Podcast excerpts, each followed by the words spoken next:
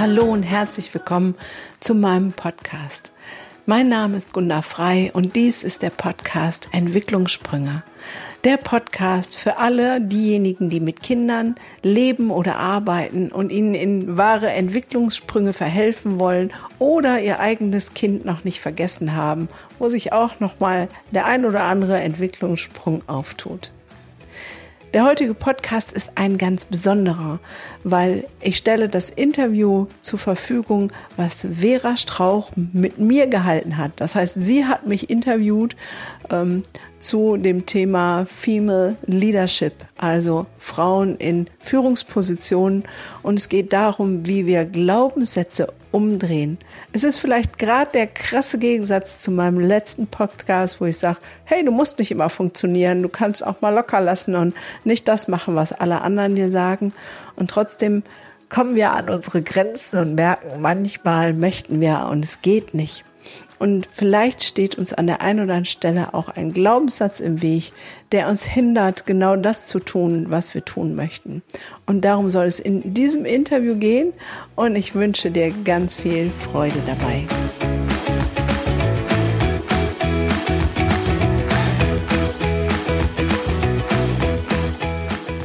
Heute zu Gast im Podcast ist Gunda Frei. Gunda ist Traumatherapeutin, Life-Coach und Mutter und arbeitet vor allen Dingen mit Eltern und äh, Pädagogen daran, Kinder in ihrer Entwicklung zu begleiten. Und heute werden wir über viele spannende Dinge sprechen. Entwicklung, Erziehung, Formen, auch so Glaubenssätze, uns, wie wir uns selbst wahrnehmen und auch die, die Rollenbilder, die wir verkörpern, die uns vielleicht auch einengen und prägen in unserem Leben als Erwachsene. Und ich freue mich sehr, dass Gunda hier ist. Herzlich willkommen im Podcast. Ich freue mich sehr, dass ich dabei bin. Danke für die Einladung. Gunda, magst du uns äh, und den, Hör den Zuhörenden einen Überblick darüber geben, wer du bist, was du machst, wie du arbeitest?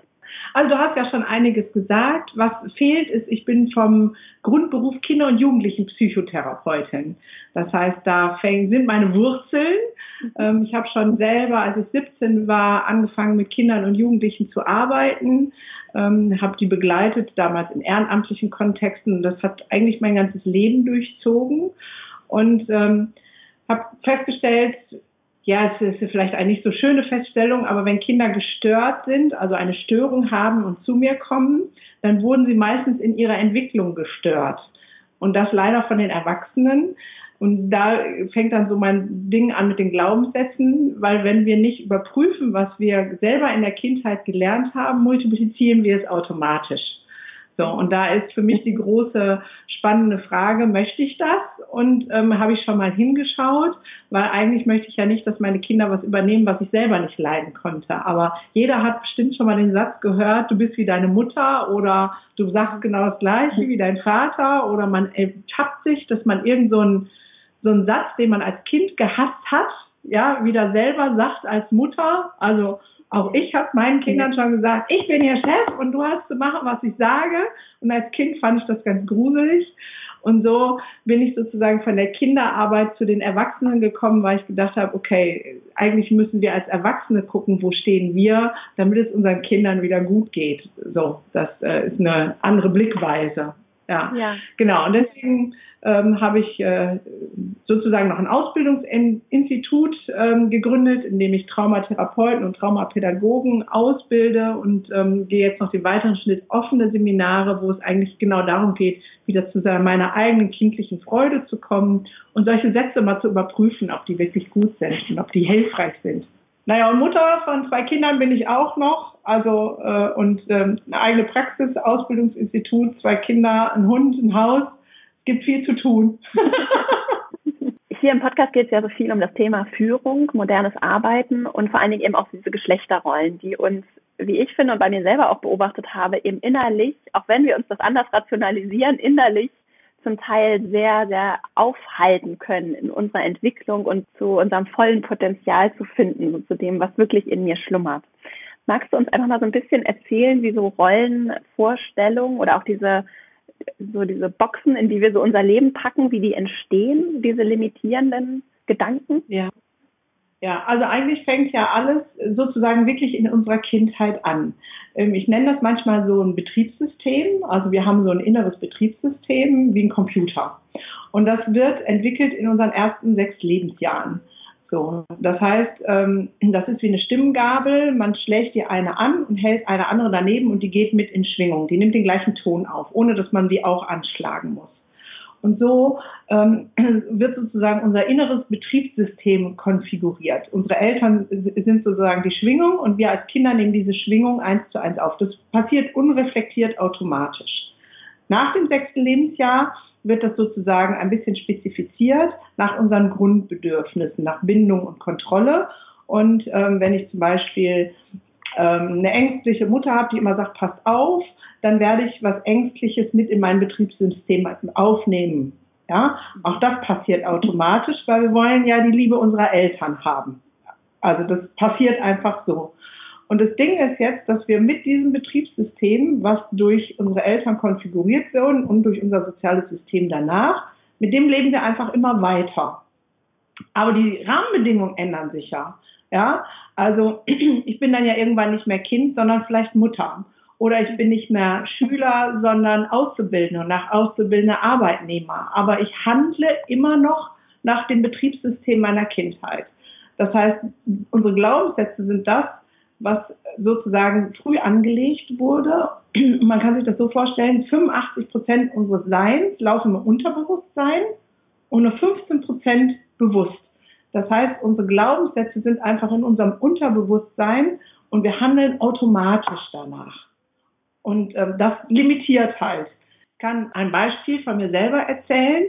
Ähm, vor acht Jahren habe ich meine Praxis gegründet und war dann auf einmal alleinerziehend. Das ähm, ging sozusagen fast in einem Monat einher. Hatte dann eine monatliche Mietbelastung von 1000 Euro, alleinerziehend mit zwei Kindern und eine neue Selbstständigkeit. Da hatte ich meine limitierenden Glaubenssätze kam dann.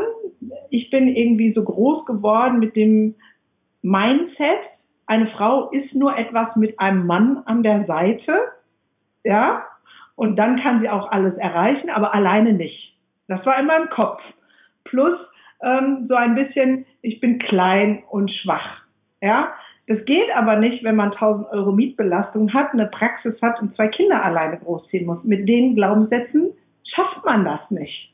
Ja, und dann habe ich ein paar Monate, zwei, drei, glaube ich, viel geweint und immer abends auf dem Sofa gesessen und gesagt, ich bin nur klein, ich schaffe das nicht. Ja, Mhm. Und dann habe ich mit einer Freundin telefoniert und die sagt dann mal, Frau Gunda, kannst du mal aufhören? Du bist groß, du bist stark, du schaffst das. Und da habe ich erst mal gemerkt, was so ein Satz in meinem Kopf festhängt. Und als ich den dann geändert habe und gesagt habe, ja, was maul ich hier eigentlich rum? Klar schaffe ich das. Habe ich es auch geschafft und es hat sich geändert und ich habe nicht mehr geweint. Und wenn ich jetzt sehe, was ich seitdem alles zusätzlich geschafft habe, ich bin immer noch alleinerziehend, habe noch ein Ausbildungsinstitut gegründet, baue gerade das dritte Business auf. Ja, es war nur dieser Satz von ohne Mann bist du nix und du bist klein. Ja, und als ich den geändert habe, ging's los. Wie kommt man denn an diese Glaubenssätze ran? Also meistens, also die, die sind ja irgendwie da, aber du sagtest ja, sie sind im Unterbewussten oder im Unbewussten ja. häufig. Und wie finde ich raus, welche Glaubenssätze da sind, die mich limitieren? Also als erstes geht es darum, es ist auch wieder wie beim Computer. Wenn unsere Programme nicht mehr laufen auf dem Computer, dann sagt er im Prinzip, ey, ist ein Update förderlich. Ne? Du musst mal ähm, das Programm erneuern. Ja? Weil sonst werden die Programme immer langsamer, immer langsamer, die schmieren ab, die stürzen ab. Und im Real Life ist es genauso. Also wenn ich irgendwo nicht weiterkomme, dann ist es ein Kennzeichen dafür, dass mir erstmal ein Glaubenssatz, also das ist sozusagen das erste Alarmsignal. Ja, da mhm. ist ein Satz, der mhm. mich hindert. Also Beispiel, ich will abnehmen und schaffe es nicht. Ja, dann müsste ich überprüfen, welche Glaubenssätze sind denn in mir? Habe ich vielleicht den Glaubenssatz, alle dünnen Frauen ähm, sind nur aufs Äußerliche bedacht und oberflächlich? Ja, und wenn ich mich jetzt als jemanden ähm, betitel, der gerne ähm, in die Tiefe geht, würde ich nicht dünn werden wollen, weil ich will ja nicht ähm, eine oberflächliche Tussi werden. Ja, also so.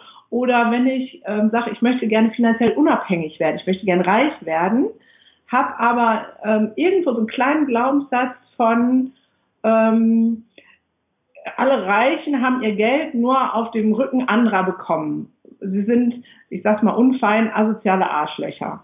Ja, dann, wenn ich mich als soziales Wesen betrachte, werde ich immer dafür sorgen, dass ich nicht reich werde, weil mein innerer Glaubenssatz ja sonst ähm, mir Schwierigkeit macht, weil ich dann ja ein asoziales Arschloch werde. Und das will ich ja nicht.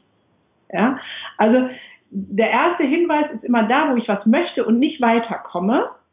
Egal in welchem Bereich, abnehmen, erfolgreich sein, Geld verdienen, ähm, mein Business starten, äh, Kindererziehung, egal wo, ja, wo ich merke, ich hätte gern was, das ist ein Wunsch in mir, aber ich kriege es nicht hin.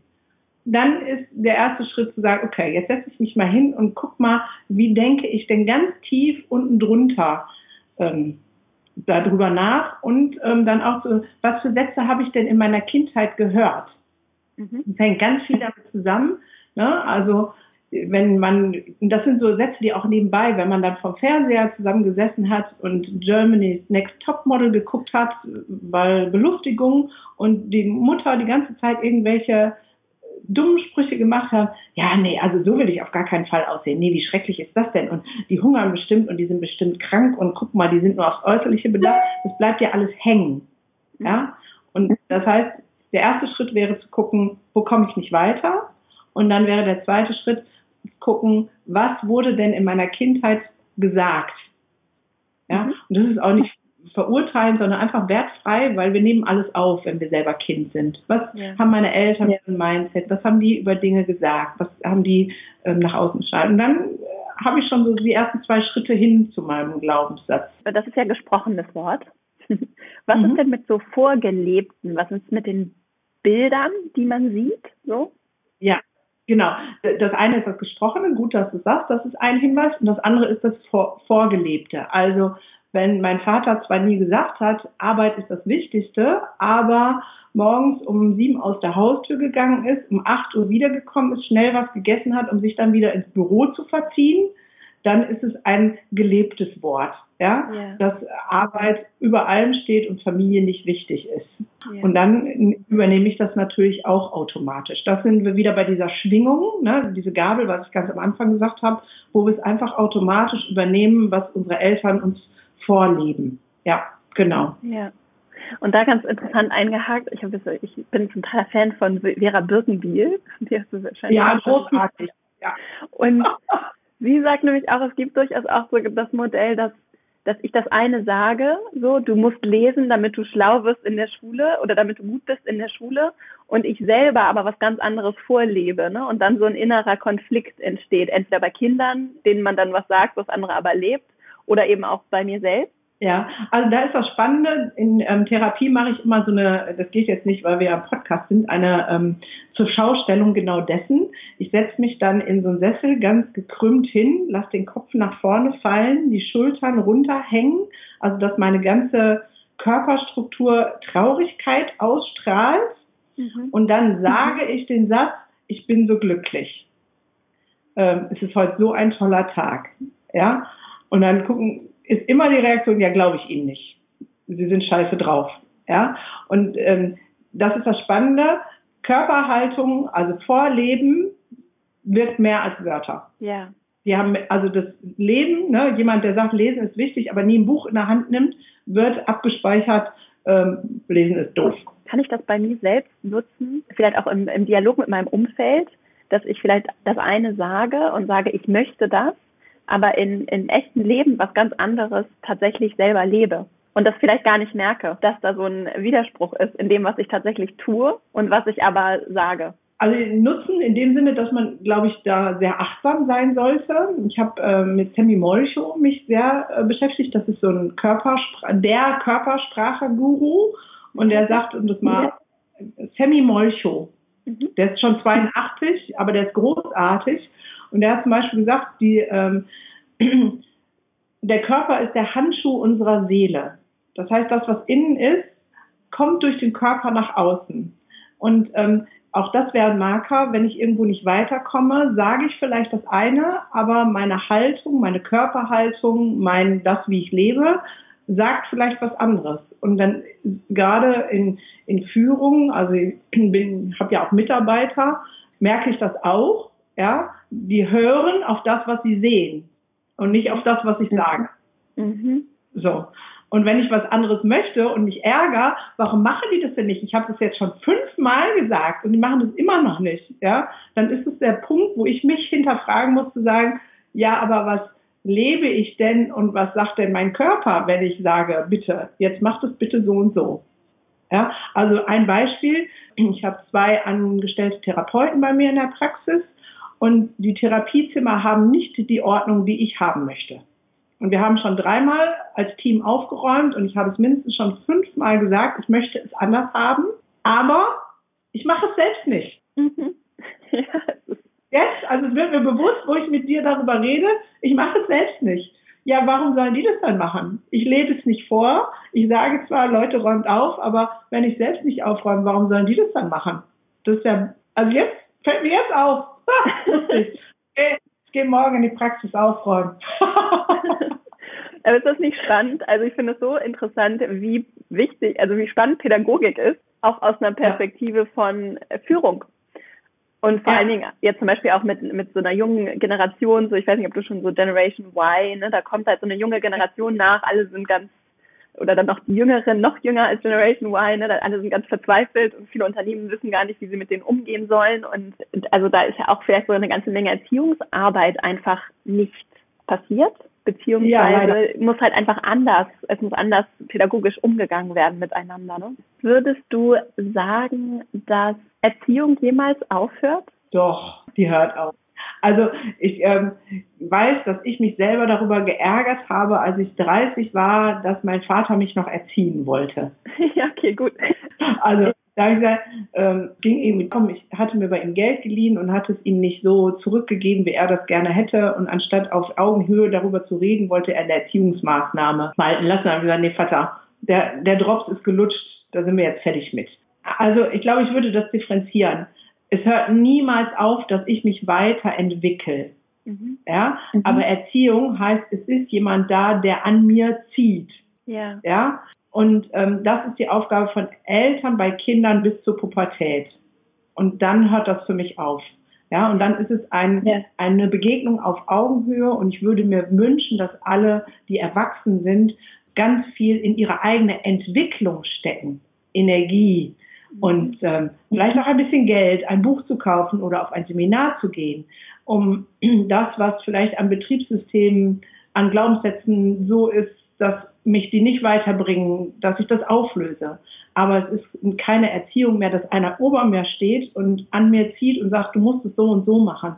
Es wäre, der Wunsch wäre eine, ähm, ja, dass es was Inwendiges ist, ja, zu sagen, ey, da möchte ich gerne noch wachsen. Ja, ich würde das nicht Erziehung nennen, sondern Wachstum, innerer Wachstum. Das wäre toll und das hört im besten Fall nie auf und das hat auch große Auswirkungen auf unsere Gesundheit. Ja, also wer zum Beispiel aufhört zu wachsen, man erkennt diese Menschen, die sehen mit 60 aus wie mit 80, die äh, vegetieren auf die Rente zu und wissen dann nicht, was sie mit der Rente machen sollen. Das sind die Menschen, die aufgehört haben, innerlich zu wachsen. Und die, die weiter wachsen, ähm, da hat man den Eindruck, die sind überhaupt nicht alt. Ja, und die, ähm, also Sammy Molcho zum Beispiel, der hat seine seine Biografie geschrieben, da war er 72 und die hat er beendet mit den Worten, ähm, das Leben äh, voller Optionen und Möglichkeiten beruflich wie privat steht vor mir mit 72. Ja, und mit 82 steht er immer noch auf der Bühne. Der entwickelt sich die ganze Zeit weiter. Ja, also ich würde das differenzieren zwischen Erziehung und ähm, Entwicklung. Entwicklung ja. bitte immer, Erziehung ab der Pubertät nicht mehr. Sehr schön. Genau, und unser Gehirn braucht ja auch das Wachstum und diese kontinuierliche Entwicklung. Das hört ja nicht auf, nur weil wir nicht mehr zur Schule gehen. Und auch so spannend ist dieses, dieser Aspekt von dem Ober und Unter, den ich auch in Führung und Führungsselbstverständnis sehr, sehr interessant finde und der ja auch bei Erziehung so durchklingt. Ne? Ich bin erwachsen, ich darf dir sagen, oder ich weiß, was richtig und was falsch ist. Und du bist Kind, ja. du weißt es nicht. Das finde ich so interessant, wie da zum Teil diese Augenhöhe fehlt, auch unter Erwachsenen. Ne? und wie wir das ja. auch schaffen können, dass wir auch in Rollenbildern, um das da mal anzuknüpfen, dass wir nicht ein Ober-Unter schaffen, sondern wirklich auf Augenhöhe miteinander kommunizieren und annehmen, dass wir alle Potenzial für Entwicklung und Wachstum haben und uns gegenseitig und einander auch fördern können darin. Ne? Ja. Es ist wirklich alles nur im Kopf so, ne? Also ich ähm, bin äh, lange nicht gewesen, aber grundsätzlich bei einem Qualitätszirkel ADHS und da sind alles Kinderärzte. Und ich weiß, das erste Mal, als ich da war, habe ich gedacht, oh Gott, Götter in Weiß. Also wir hatten alle keinen Kittel an, ne? aber man hat halt so ein Mindset von Ärzte, wow. Und ich, die kleine Psychotherapeutin, bin jetzt dabei und ich habe den Mund nicht aufgekriegt, ja. Bis ich dann mal gemerkt habe, ey Leute, das sind genauso Menschen wie ich auch. Die haben was anderes studiert. Ich habe auch studiert und ich bin nicht minderwertig. Und ähm, an ein paar Stellen habe ich gesehen, die kochen auch nur mit Wasser. Also die haben nicht irgendwas Heiliges, Sprudelndes, äh, keine, weiß ich nicht was. Ähm, und es ist wirklich, die Limitierungen sind nur in unserem Kopf. Ja. ja das ist ja das Spannende. Und da kann ich es ja auch glücklicherweise auch auflösen. Ja, und, und das tue ich eben durch diese, vor allen Dingen durch diese beiden Schritte, die du vorhin genannt hast, ne, dass ich, dass ich auf diese Alarmsignale achte und merke, wo komme ich nicht weiter, wo würde ich gerne weiterkommen, wo komme ich nicht weiter und dann eben gucke, welche Sätze habe ich gehört, was wurde vorgelebt, wo ist es vielleicht in meiner Kindheit oder was ist so tief einprogrammiert. Genau. Also ich muss sie im Prinzip identifizieren, damit ich sie umdrehen kann. Wenn es im Unterbewusstsein bleibt, ist es dann halt ein Automatismus. Das ist wie eine achtspurige Autobahn. Also ich habe mal ähm, das Haus gewechselt, also bin umgezogen, 800 Meter Luftlinie und der Autismus, ich fahre von der Praxis jetzt mich ins Auto und fahre los und bin immer an dem falschen Haus gelandet, weil es schon so automatisch war. Man denkt nicht mehr nach beim Autofahren. Ja, und ich musste dann wirklich das ins Bewusstsein holen, in der Praxis ins Auto steigen und sagen, Gunda, denk dran, dein Haus ist jetzt woanders. Ja, um bewusst zur neuen Adresse zu fahren. Das habe ich 15 Mal gemacht und dann war das der neue Automatismus. Und so funktioniert es letztendlich auch mit den Glaubenssätzen.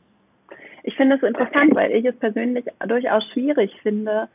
Natürlich, wenn ich jetzt zum Beispiel abnehmen möchte und ich, ich kriege das einfach nicht hin, ist es das eine. Das andere ist, dass ich gerade bei diesen Rollenvorstellungen, ich das bei mir selber ganz lange überhaupt nicht wahrgenommen habe, sondern viele Dinge einfach akzeptiert habe und angenommen habe. Und ich finde es interessant, wie wie wir das überhaupt bemerken können, gerade bei den Dingen, die so subtil sind, wie zum Beispiel, wie hat ein Mann oder eine Frau zu sein.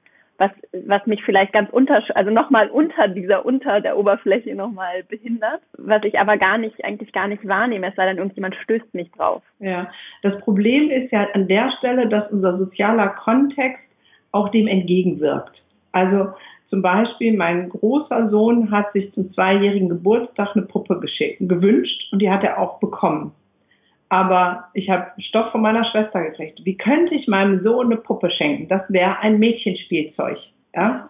Mein, ja. mein Kleiner wollte ähm, im Kindergarten Karneval als Prinzessin gehen. Und äh, ich habe ihm ein rosa Tütü mit einer rosa Strumpfhose gekauft und ein rosa Krönchen und er ist als Prinzessin in den Kindergarten gegangen ähm, habe ich Gegenwind für bekommen. Das heißt, gerade in unserer Rollendefinition ist ja das eine zu sagen, okay, da ist ein Glaubenssatz, der mir im Weg steht und wir limitieren mich, also ich limitiere mich selber damit. Und das andere ist, dass ich selbst wenn ich den umdrehe, dann doch mit auch gesellschaftlichen Normen, mit sozialen Widerständen kämpfen muss. Und dann muss ich einfach viel Arsch in der Hose haben und zu sagen, ey Leute, das ist äh, Steinzeitalter, kriegt euch mal ein. Also da hat es ja noch eine andere Brisanz. In der Entziehung und in der, sagen wir mal, in der Entwicklung von Kindern, so nennen wir nicht Erziehung, sondern Entwicklung, in der Entwicklung von Kindern, welche Rolle spielt, spielen denn dann die Eltern und auch das umliegende Umfeld und verändert sich das im Laufe der Kinderentwicklung? Man sagt ja, es braucht ein Dorf, um ein Kind zu erziehen. Früher war das ja natürlich so, dass ein Dorf ein Kind erzogen hat. Ähm, der Vorteil früher war aber, dass das Dorf einer Meinung war. So, ja. also und die heutige Schwierigkeit ist, äh, die Mutter sagt was anderes als der Vater, der Onkel sagt was anderes als die Tante, die Oma sagt noch was anderes, die Kindergärtnerin ah, oder drei Kindergärtnerinnen haben alle drei eine unterschiedliche Meinung.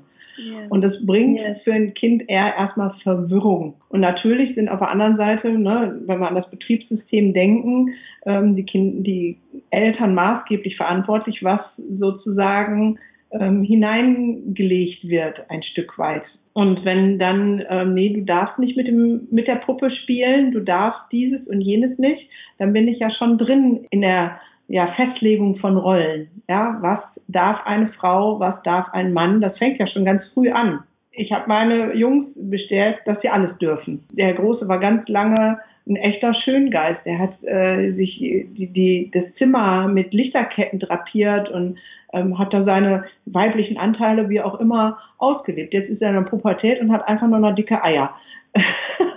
Aber für mich ist es wichtig gewesen, sie darin in ihrer Freiheit zu belassen und zu sagen, es ist alles okay. Ja, es ist alles in Ordnung. Und er hat jetzt vielleicht auch ein Negativvorbild. Sein Vater kriegt nichts auf die Reihe und seine Mutter kriegt ganz viel auf die Reihe dass er, ich hoffe, in diesem Geschlechterdenken nicht drin ist, zu sagen, man muss ein Mann sein, so, sondern dass es, dass ein Mensch reicht, um Erfolg zu haben. Menschsein reicht. Aber es hängt natürlich ganz viel mit unserer Prägung zusammen und wie das von vornherein, ne, wie ich das selber erlebt habe, zu sagen, das war auch nicht ausgesprochen, ja. Es ist ein Mindset, was gelebt wurde. Eine Frau braucht einen Mann an ihrer Seite, sonst ist sie nichts wert. Das ist nichts, was meine Eltern auch jemals in Sätze formuliert hätten. Und trotzdem ist es bei mir so angekommen. Spannend, ganz interessant. Wir sprechen ja auch mit uns selbst. Wir reden ja den ganzen also Tag mit uns. Ja, genau. Wir reden den ganzen Tag mit uns selbst, vielleicht auch nicht äh, ausgesprochen, aber innerlich führen wir ja den ganzen Tag einen Dialog mit uns selbst. Und kann man mit diesem Dialog arbeiten, um sich auch selbst als Erwachsener zu sagen, ich bin zum Beispiel, ich bin einfach nur ein Mensch und es ist egal, was jetzt eine Frau zu tun hat oder ein Mann zu tun hat, sondern ich kann einfach so sein, ich darf so sein, wie ich sein möchte. Ja, also auch da geht es, dass wir das erstmal wieder vom Unterbewussten ins Bewusste holen. Ja, weil wir ähm, bewerten ja in Bruchteil von einer Sekunde oder drunter noch, Nanosekunde. Ja, und ähm, diese Bewertung uns bewusst machen, ähm, weil dieses geht ja ganz schnell, ach, ich bin eine Frau, ich kann das nicht. Das ist so unterbewusst, das läuft so, Ne? Aber ich sage immer, wir sind halt die Königsklasse der Schöpfung oder des Universums, wie man das auch immer bezeichnet. Ähm, wir sind halt mehr als die Tiere. Ne? Also ähm, ich war auf einem anderen Seminar von, ich glaube, Peter Brandl war es, der nannte das den Schäferhund-Reflex. Der Schäferhund sieht das, äh, sieht sozusagen den anderen Hund und der Reflex ist da beißen oder sieht das Futter und sagt, Reflex ist da, ich habe selber einen Hund, ne, wenn die was zu fressen sieht, ist ein Labrador, da ist der Reflex da, äh, futtern. Da gibt es überhaupt nicht die Möglichkeit, dazwischen zu kommen. In Form von, dass der Hund selber was assoziiert und sich was anderes ausdenkt.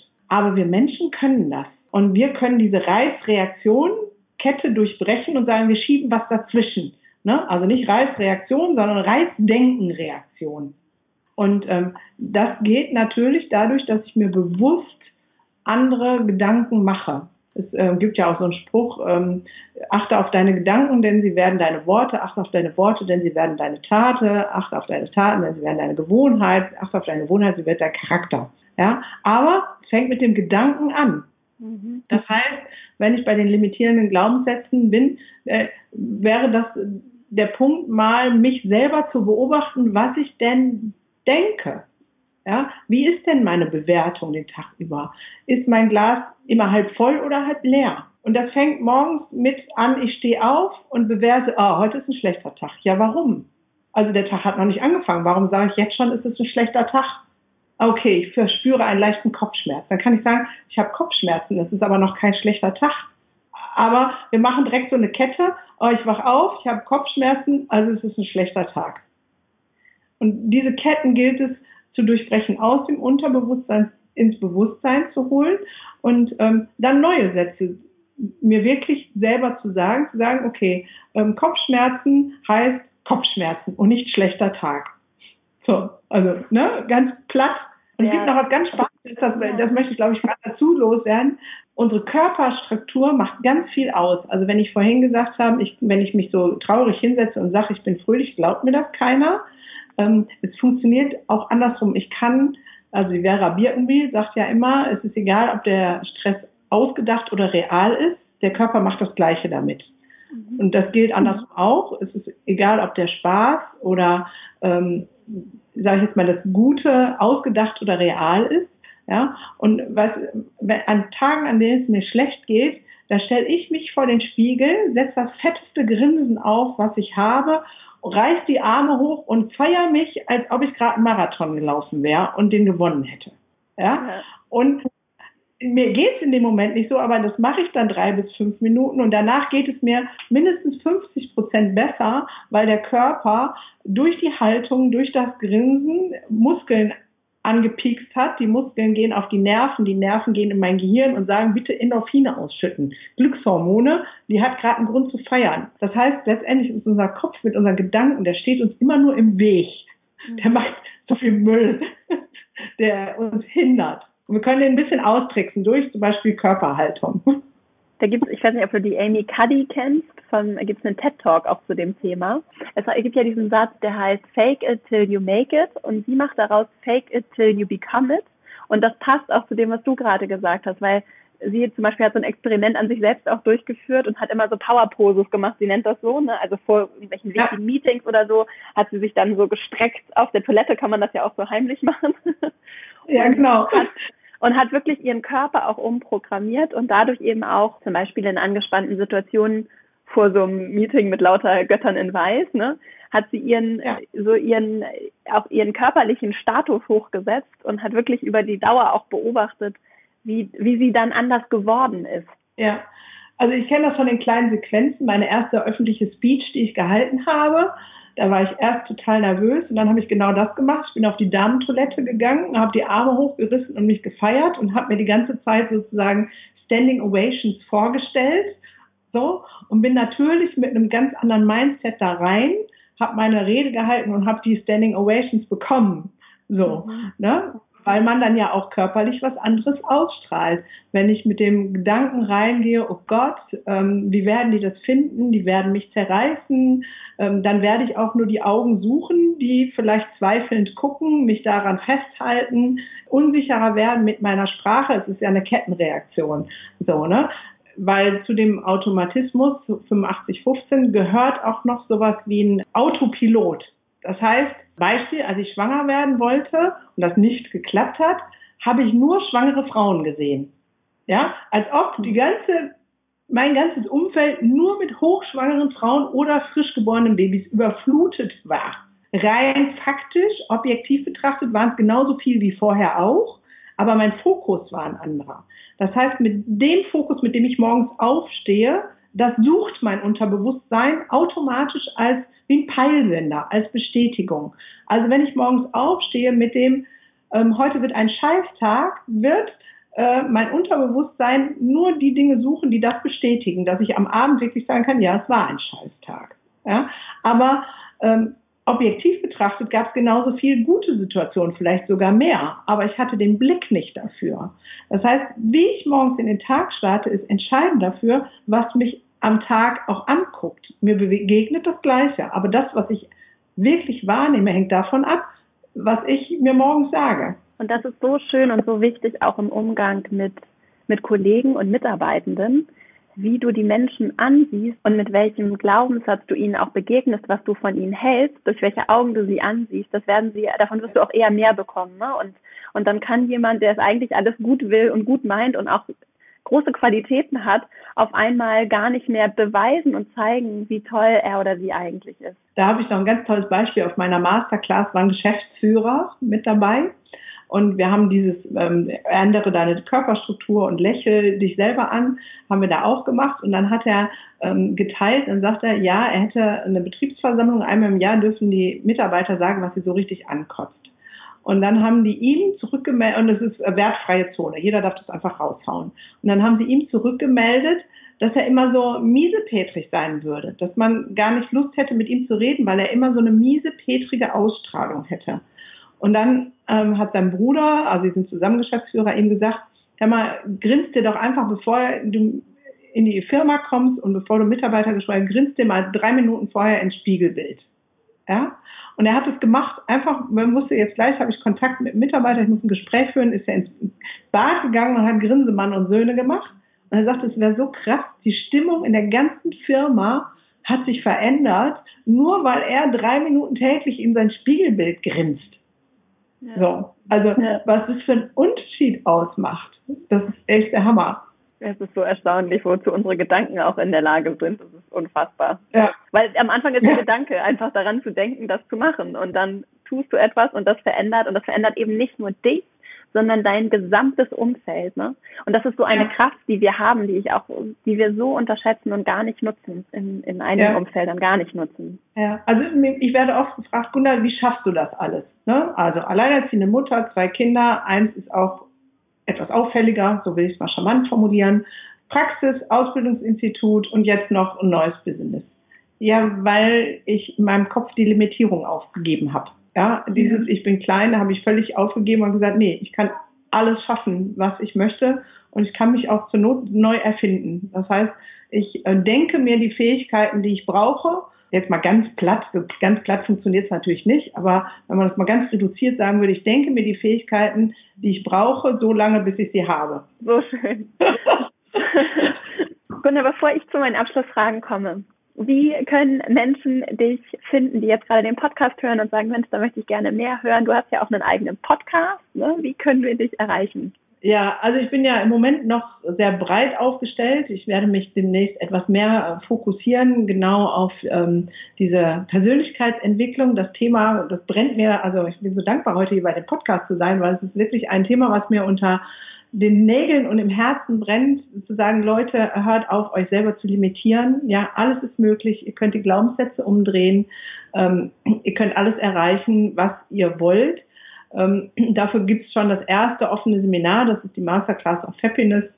Im Moment heißt die so, mal sehen, ob der Name so bleibt, weiß ich nicht. Und dann wird es nächstes Jahr ein Folgeseminar geben, wo wir genau das machen. Aktiv Glaubenssätze suchen und äh, Techniken lernen, wie wir die Glaubenssätze umdrehen können. Und das kann, wenn man die Techniken weiß, kann das jeder zu Hause alleine dann machen. Wir werden das an einem oder zwei speziell durchführen und dann kann man das mit nach Hause nehmen und selber immer weiterarbeiten und weiterarbeiten. Da findet man ganz einfach unter www.gundafrei.de.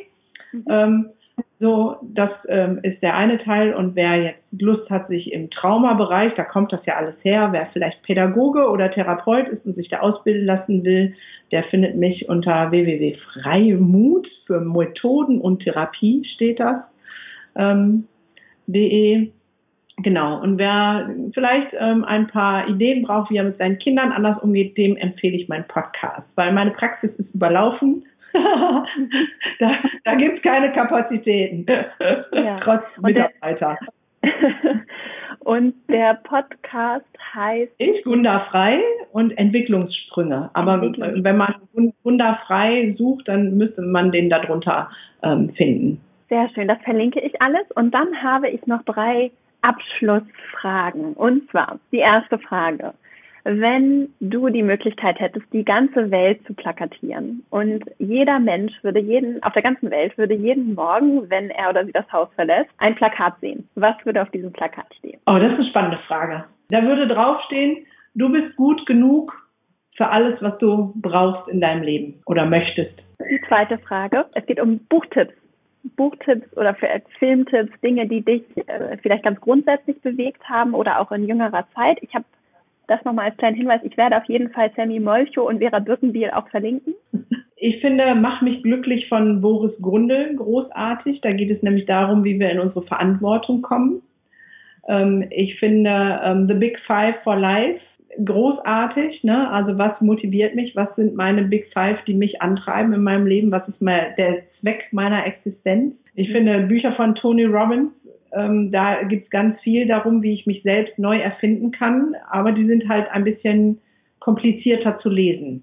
Also ähm, Tony Robbins, das ist schon ähm, schwerer Stoff, aber großartig. Und für die leichtere Kost wäre Tony Robbins, ähm, gibt es bei Netflix den Film über ähm, ihn. So, ähm, da kriegt man so eine Idee, was, was so alles möglich ist.